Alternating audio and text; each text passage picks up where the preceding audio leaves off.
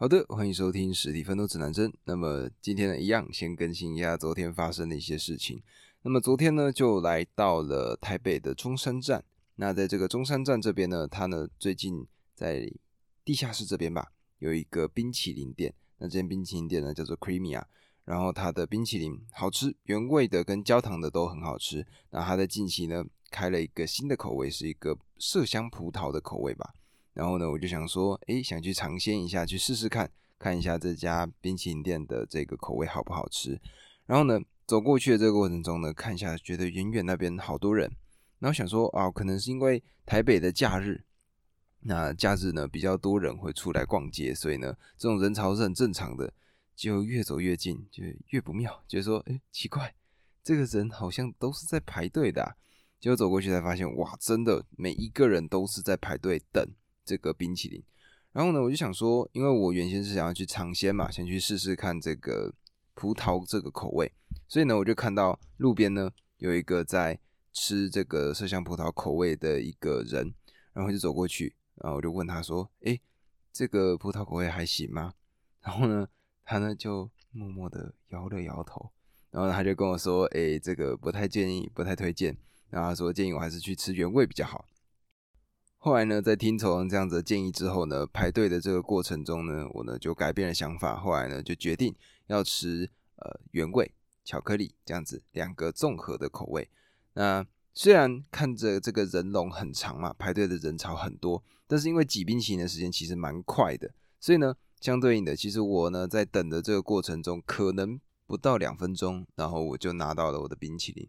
那它的这个冰淇淋呢，很浓郁，然后特别容易融化，所以呢，刚拿到就赶快要开始吃。而且呢，它的饼干很特别，基本上我们呢平常在这种外面吃到的冰淇淋，他们的这个饼干的饼皮呢，跟这个我们在 Creamia 吃到的不太一样。Creamia 它的这个饼皮是有点像牛奶饼干，那我怕我讲错，但是呢，我觉得有一点点像是白色恋人那一种牛奶饼干的感觉，那我觉得很好吃。那推荐给如果想要吃冰淇淋的朋友，那它呢是一个我觉得很有意思，然后很好吃、很浓郁的一个冰淇淋，那跟外面的不太一样。那么除此之外呢，昨天呢，呃，我的音档不知道为什么出现一些状况，所以呢，我更新的时间就变得非常非常的晚。那原先呢，我甚至还想说，完了，那我是不是干脆今天就不要弄了？因为呢，我怕说我在十点半之后才上传呢，我的听众应该就听不到我的这个作品了。所以呢，我呢当时呢就挣扎了一下，最终呢决定，嗯，还是录吧，还是呢重新的把这个单集给做好。所以呢就接上麦克风，做了很长的一个 preparation，把我的这个所有的心智图都拿出来，然后重新的去讲一遍。那在这讲的过程中呢，其实也重新的去理解我自己在讲话的一个模式。然后最终呢，在大概十点十分出头吧。那个时候呢，终于是把我的这个单集最终给处理完成了。那在听到我自己做出这个作品的时候呢，就觉得哎，其实挺好的。而且我觉得呢，就是有越多不一样的状况，我自己呢就会知道说我应该要怎么样去做调整，怎么样做改变。举例来说，之前像是在高铁上录音，或者在外面的咖啡厅录音，跟这一次在极短的时间里面，我要做出一个作品。每一个不一样的一个挑战呢，相对应的我就会去精进我自己讲话的一个功力，那慢慢的去训练。那也不止这样子，就是为了要把我的这个内容去讲好呢，其实我也会去看各式各样的脱口秀、演讲，或者说这种主持节目的这些场合，那去看人家是怎么样去把一个现场带动起来的。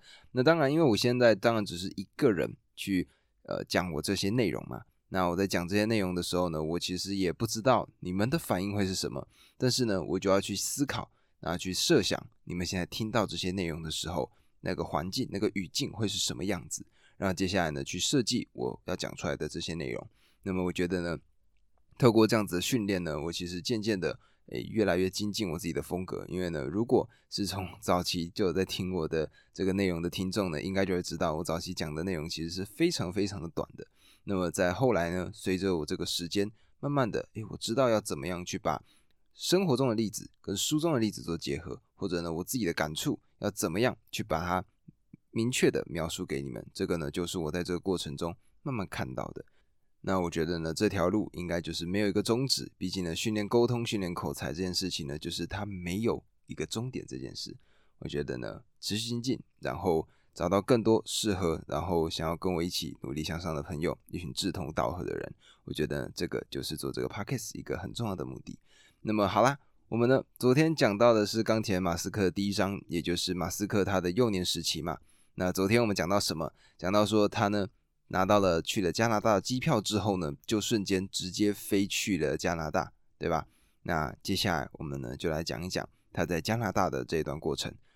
当时呢满怀期待的马斯克呢，他呢收拾好自己的行李，然后呢头也不回的直接飞去了加拿大。那他当时呢飞去之前呢，他只知道说，OK，他有一个祖父住在这个地方，然后住在加拿大的蒙特楼这个地方。那他就觉得说，OK，我飞过去，反正有亲戚照顾，那也不用太担心。所以呢，他呢也没有多想，就直接飞过去了。他也没有去问过。所以呢，在一九八八年的六月这个期间呢，马斯克他成功降落来到了加拿大。那降落之后呢，首先第一件事情就是什么？找亲人嘛。结果呢，他的这个他号称的这个亲人呢，他在几年前早就已经搬家了，从蒙特楼搬到了美国的明尼苏达州。那么这样子的一个过程呢，就导致了什么？就导致了说他呢。没有地方可以住，所以呢，马斯克呢，他呢就不得不在这个地方很用力的讨生活。那这个期间呢，大概是六个月的时间。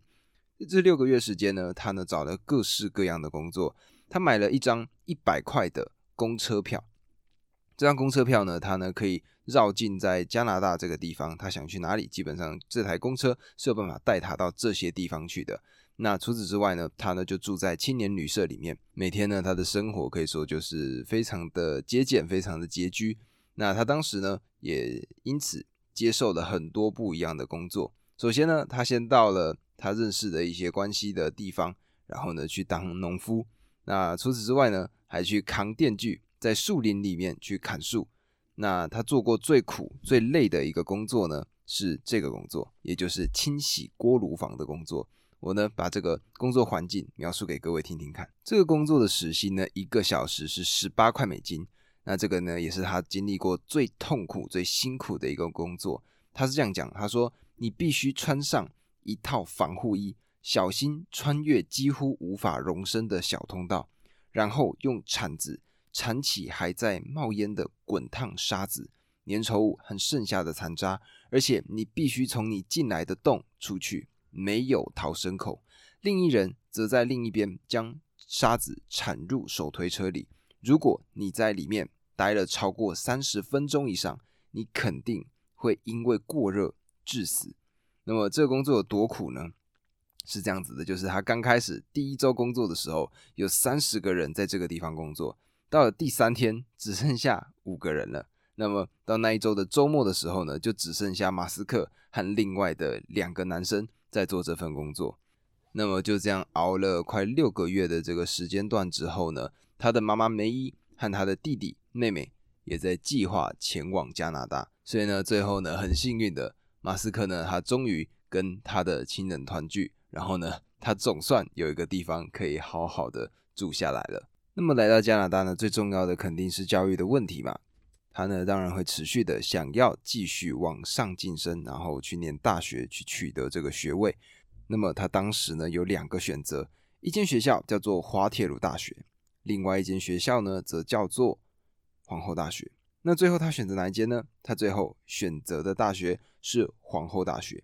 那么为什么他会选择皇后大学呢？是因为他的师资比较好，他的同学比较厉害吗？没有，他当时呢选择。念皇后大学最重要的一个原因，就是因为那边的美女比较多，他呢想要在这样子的一个环境里，所以呢可以见得马斯克呢他还是有一些比较可爱的理由的。他当时呢就选择了皇后大学作为他在加拿大的这个求学阶段的一个选择的目标。那么在课业上呢，他是选择的皇后大学嘛？那在课业之外呢，他呢跟他弟弟两个人呢都是有一些很独特想法的两个人嘛。那么他们呢也是挺有胆子的，非常的喜欢呢去找各式各样的人啊，询问他们愿不愿意吃饭。他们呢会打电话给在各个公司里面的这些高层的主管，然后呢询问他们，邀请他们一起吃顿饭。那么像这样子的请求呢，最终他们也找到了一些厉害的人来陪他们吃饭。例如当时的枫叶的银行主管，名字呢叫做尼克森，他呢就接受了两个人的邀请，然后呢两个人在六个月后共进了一顿午餐。那么这个尼克森呢，他呢是这样子观察到的，他觉得说这两个小孩非常的有胆识，而且平常呢是不太会有这种年轻人会愿意跟他们去邀请吃饭这件事情的。那他觉得呢这两个年轻人诶有为青年，对不对？那他呢就跟他们一起吃饭。那在这个过程中呢，两个人都非常的有礼貌，而且呢在餐桌上的各种行为举止也很得当。那当时的尼克森呢，他观察出来的感受是这样子的，就是哥哥。伊隆马斯克呢是一个比较木讷、比较腼腆的一个人，那弟弟呢则是更加开朗、更加活泼的一个存在。而也是因为这样子的一段经历的马斯克呢，他呢就有了一个非常重要的一个顾问。那么在那次会面后不久呢，马斯克呢他呢就邀请尼克森的女儿 Christine 克里斯汀去参加他的生日派对。那在这个派对上呢，克里斯汀呢他就带了一个礼物过去嘛。那马斯克呢？他其实也完全不认识克里斯汀。结果呢，人家一走进来，哎，马斯克呢就很厉害，他就直接走过去，然后呢，在他面前，两个人呢就坐了下来。然后才刚讲没几句话呢，这时候马斯克呢就直接抛出了一个问题，他说：“哎，我想了很多关于电动车的事情，你对电动车的看法是什么？”那么当时克里斯汀他的主要的工作，他的任务就是一个科学作家。所以呢，这样子的一个很奇特的一个遭遇，很奇特的一个经历呢，对他来说，就是他呢就对马斯克建立了一个第一个印象。那后面呢，马斯克呢，他呢跟克里斯汀还有持续的在做联络。那么克里斯汀呢，对于马斯克的一个很特别的特点，他呢也在书中受到采访的时候有讲出来。他就说，某天晚上，马斯克告诉他说，如果有办法不用吃东西，好让他可以做更多的工作，那马斯克呢他就不会吃。他呢希望有办法可以不用坐下用餐就能够得到营养，所以呢，在这件事情上呢，可以知道的事情是，马斯克呢他就是一个非常疯狂的一个工作狂，在他的认知里呢，如果可以直接获得营养的话呢，他根本就不想要坐下来吃饭。那么不知道各位近几年有没有听过，就是他的算前女友吧，还是女友，我有点忘记了，叫做 Grime，一个艺术家，他曾经抱怨过马斯克的生活状况，就他说。马斯克的生活情形呢，其实是活在贫穷线之下的。那一个很重要的点呢，就是马斯克呢，他呢吃的东西明明已经是全世界第一的富豪了，他呢只吃花生酱，他呢就会买一罐花生酱，然后就挖来吃。对，这个就是他，因为呢，他觉得他只想要获取营养就好，他就只想吃点东西，然后呢，让自己不会那么饿。接下来呢，继续投入到工作里面。这个就是马斯克，所以你们就可以看到，马斯克呢，他真的是一个对于事情很执着的一个人。他呢，如果有找到一件事情、一个目标的话，他会把所有其他会妨碍到这个目标的所有其他可能的阻碍全部排除。那么，马斯克呢，后来呢，就来到了皇后大学里面就读。那么，马斯克呢，他本来选择皇后大学，他就是为了什么而去的？他呢，就是为了美女而去的嘛。所以呢，他刚到学校的第一周，他呢就认识了当时他的一个算是第一任的一个女朋友，名字呢叫做杰斯丁。那么在杰斯丁呢，他自己的雷达里面，他从来就不曾有把马斯克这样子这种书呆子的角色呢放进他的雷达当中。他原先呢，这个杰斯丁他上大学的目标呢是想要找一个痞帅痞帅的一个男生，然后呢跟他谈恋爱，甚至可以说呢是征服这样子的一个男生。但是呢，马斯克呢看到了这个女孩子，他就觉得说，哇，她呢好酷，她呢，我想认识她。他觉得呢，她看起来像是一个理想的对象，而且呢，她很聪明，加上她呢也很有个性。所以呢，马斯克呢他就展开了他的第一次的行动。首先，他呢就在他的宿舍外面假装不期而遇，然后呢提醒他说，他们之前在一个派对见过面。入学才一周的这个 Justin 呢，这个杰斯丁呢。答应和马斯克一起去吃冰淇淋。那等到马斯克呢去接这个杰斯丁的时候，却在宿舍的房门上找到了一张纸条。那么这张纸条呢，上面是这样写的：他说：“诶，我要去念书啊，今天呢就不赴约了，拜拜。”这样子的感觉。那么据马斯克呢，他自己的说法就是呢，他呢就追问了这个杰斯丁他最好的朋友，然后呢再加上自己做了一些研究，最终呢找出了杰斯丁呢可能会去哪个地方念书，还有就是他最喜欢的可能的冰淇淋的口味。所以呢，最后呢，马斯克他找到了躲在学生中心读书的杰斯丁，而且呢，他出现在他的身后的时候呢，手里拿着正在融化的巧克力片。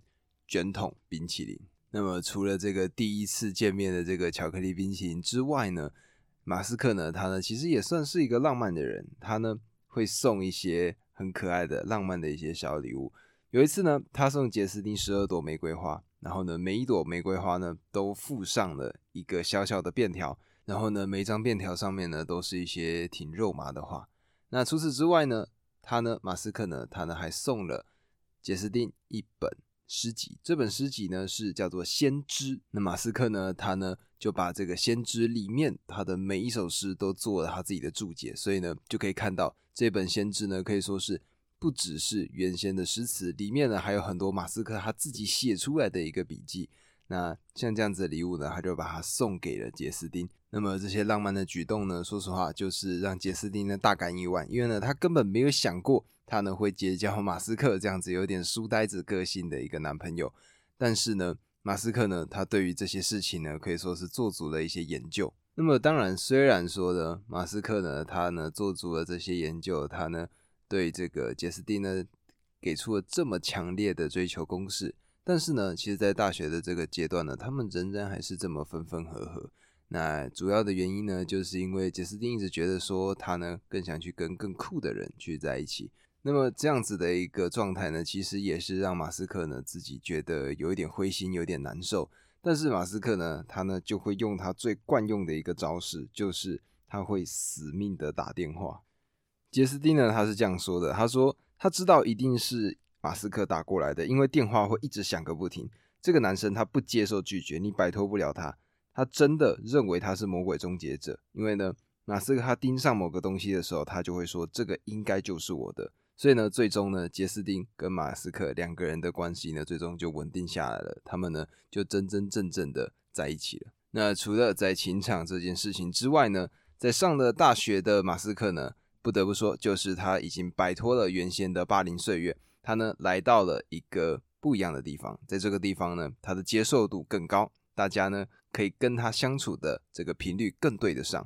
所以呢，在大学呢，对他来说有点像是如鱼得水的感觉。他呢，终于找到了一群志同道合的朋友。那么当时呢，他呢就住在宿舍里面。那他呢会打一些小的零工。举例来说呢，他会去组装一些电子的产品来卖，例如说像电脑，或者说一些其他的电子设备。他呢就会去找到那些其他的零组件，然后呢把它装好，变成一个完整的机器之后呢，卖给别人。这个呢，就是他当时的算是一个小小的在旁边的一个零花钱的一个感觉。那么除此之外呢，因为他的室友呢跟他两个人呢都是非常喜欢这种电子游戏的这样子的一个世界的，所以呢，他们两个人呢会一起在宿舍里面研究怎么样去创造出一个最好的游戏的打法。那甚至呢，他的这个室友呢的女朋友常常呢会因为他们两个讨论太久而生气，因为呢。曾经就有一次，是他的女朋友呢，就站在房门外面，然后呢，两个人呢一直研究电动游戏，然后研究了三四个小时这么长。但是呢，这也侧面的让我们看到了马斯克呢，他在这个阶段，大学皇后大学里面，他呢得到了这样子的一些朋友。那当然，最终呢，还是必须要回归到学业上嘛，毕竟他念的是皇后大学。那么他们呢，就一定会去互相研究各自的笔记。那这时候呢，其实就可见一斑，就是马斯克呢，他对于上课他所研究出来的笔记，他的洞见，他的观察力，总是比其他的同学来的高了一截。要知道，当时在皇后大学呢，都是一些很厉害的学生了。那在这里面呢，马斯克很明显的他的观察力，那他写笔记的详细的程度，都比其他人来的更高。而且呢，他呢还是一个会去争论的人。那有一次呢。杰斯丁跟马斯克他们两个人呢，同时去修了同一堂课。那这一堂课呢，考出来的结果，杰斯丁考了九十七分，马斯克呢考出了九十八分的成绩。那基本上呢，如果看到这个成绩呢，其实大部分人就觉得啊，这个成绩不错了，够了，很好了。但是呢，马斯克呢他就觉得说，诶，他错的这个两分呢没有什么问题，所以呢，他呢就直接下课的时候走过去找教授争论，然后呢，最终他的成绩从九十八分变成了一百分。那这个呢，就是马斯克呢，他在这个过程中，渐渐的，就是他觉得他对的事情，他就会很用尽全力的去把它做得更好。那么在皇后大学待了两年之后呢，他接下来就来到他的下一个阶段，他呢就进入到宾州大学，也就是在美国境内去读书。那这个呢，也好像呼应了在前面那一章我们呢昨天介绍的这个部分，也就是他当时为什么会选择加拿大，就是因为呢他想要去美国。那加拿大呢，算是一个中继站的感觉。那后来这件事情也侧面呼应了这件事，也就是他选择加拿大皇后大学念了两年，成绩很好，然后呢转学来到了宾州大学。那在宾州大学这个期间呢，他主修了两个科系，一个呢是华顿商学院的经济系，而另外一个呢是物理系。那在这个地方呢，因为有更多的怪咖，所以呢。对马斯克来说呢，他在这边是如鱼得水，每天呢都可以跟不一样的脑袋去做碰撞，思想会有很不一样的进化。那么在这边呢，他认识到了一个新朋友，这个朋友呢也是在后来成为了另外一个戏骨的创业家。这个人的名字呢叫做瑞希。那他们两个呢，当时算是某个因缘际会之下，他们就互相认识了。然后呢，后来他们呢就决定要在学校里面开始做一些事业。那他们呢是这样做的。他们当时呢，去租了在美国那边有一些社团，这个社团呢叫做兄弟会。兄弟会的感觉呢，就有点像是一群呃男生，然后呢，他们呢会有一些互相的一个相同的价值观，然后呢聚拢在一起这样子的感觉。那么这种兄弟会呢，他们呢有些时候在底下，他们会有自己的空房间。那马斯克呢跟瑞希呢，他们两个人呢后来就决定说，OK，我呢就跟这些兄弟会租房子。那他租的这个房子呢？这个房子非常大，它有十间房间。那后来呢，他们两个人就把这十间房间改成了一个没有执照的一个夜店。那基本上这样子的一个房子呢，一间房间可以容纳五百个人左右。那一个人呢，他可以收五块钱当做入场的费用。那酒水那些当然是另外计。所以呢，透过这样子的一个过程，他们呢就赚到了他们的房租跟生活费。那在分工上呢，瑞希呢就负责把这一间夜店把它改造的很好看、很帅，然后呢很酷炫的感觉。那马斯克呢，他更多的则是在经营层面上，包括说账目要怎么去管理，那要怎么样去租东西，怎么样去借东西，他呢就会有更多的想法。而且这边呢，我觉得挺酷的事情是他妈妈梅伊呢，其实会偶尔会来看望马斯克，那他也知道这件事情。最酷的就是。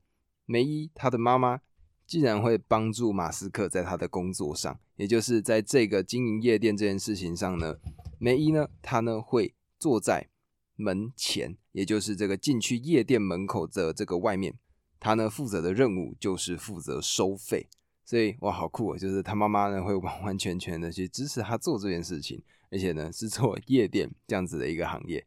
那么，那除了这个在宿舍或者说在呃，私底下生活的这个层面之外呢，马斯克呢，他在学业上他也还是非常用心的。他呢写了三份报告，这三份报告呢，一份讲的是太阳能，另外一份呢是电子书库，第三个内容呢是超级电容器。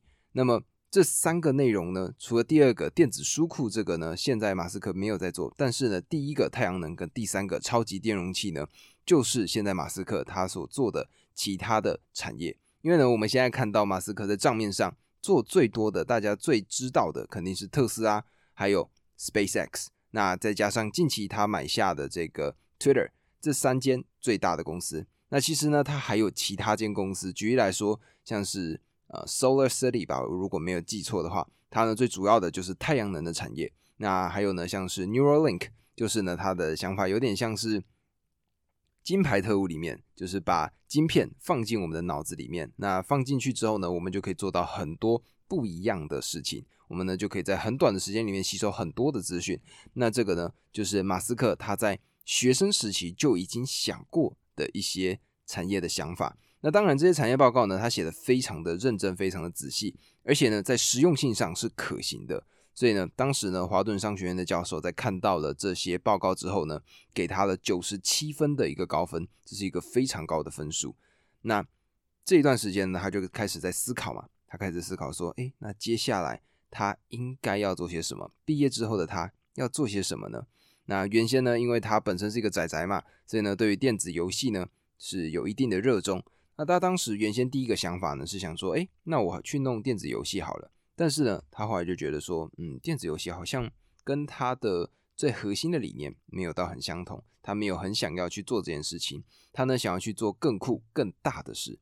那刚好在那个阶段呢，这个网络开始兴起了，那他呢就开始去思考说，嗯，好，那我大概知道我接下来要做什么了。那他呢当时就立定好了三个目标，第一个目标叫做网络。第二个目标叫做再生能源，第三个目标叫做太空。这个呢，就是他接下来准备要去迈入的下一个阶段。那么，既然诶，如果呢要有这个目标达成呢，他肯定需要帮手嘛。他找到的人是谁呢？他找到的就是他的弟弟。还记得在前一章的时候，我们有讲到他跟他弟弟在课余的期间讨论什么吗？他们课余期间讨论到无纸化银行这个当时很新颖的一个概念。那么从这个两个人讨论的内容呢，其实我们就可以看得出来，他们两兄弟呢，诶，非常非常的疯狂啊，然后想的东西呢，也都是很天马行空的。那相对应的，诶，马斯克呢就觉得，哦，那如果我要弄的是这个，那我呢应该要找的就是他自己的亲弟弟。那么下一个阶段，他呢就会开始跟他弟弟进入创业的一个全新世界当中。那么这个呢，就会是明天要跟各位来分享的一个内容。那么，如果喜欢这个单集的朋友呢，记得帮我按下关注，然后分享给你身边的朋友。如果呢有任何建议，都可以在 Apple Podcast 留下五星好评，来告诉我你有什么样的看法。那我看到呢就会回应给你们。这个就是今天的单集，我们明天见，拜拜。